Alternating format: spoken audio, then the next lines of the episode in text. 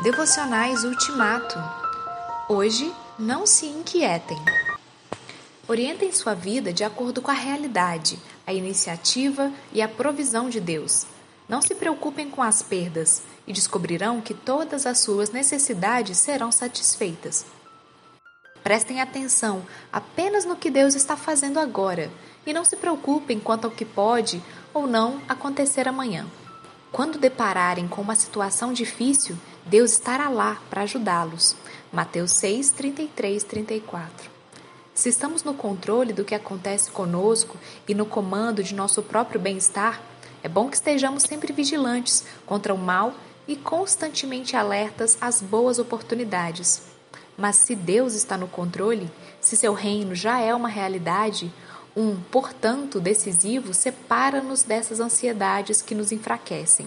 O que você busca em primeiro lugar?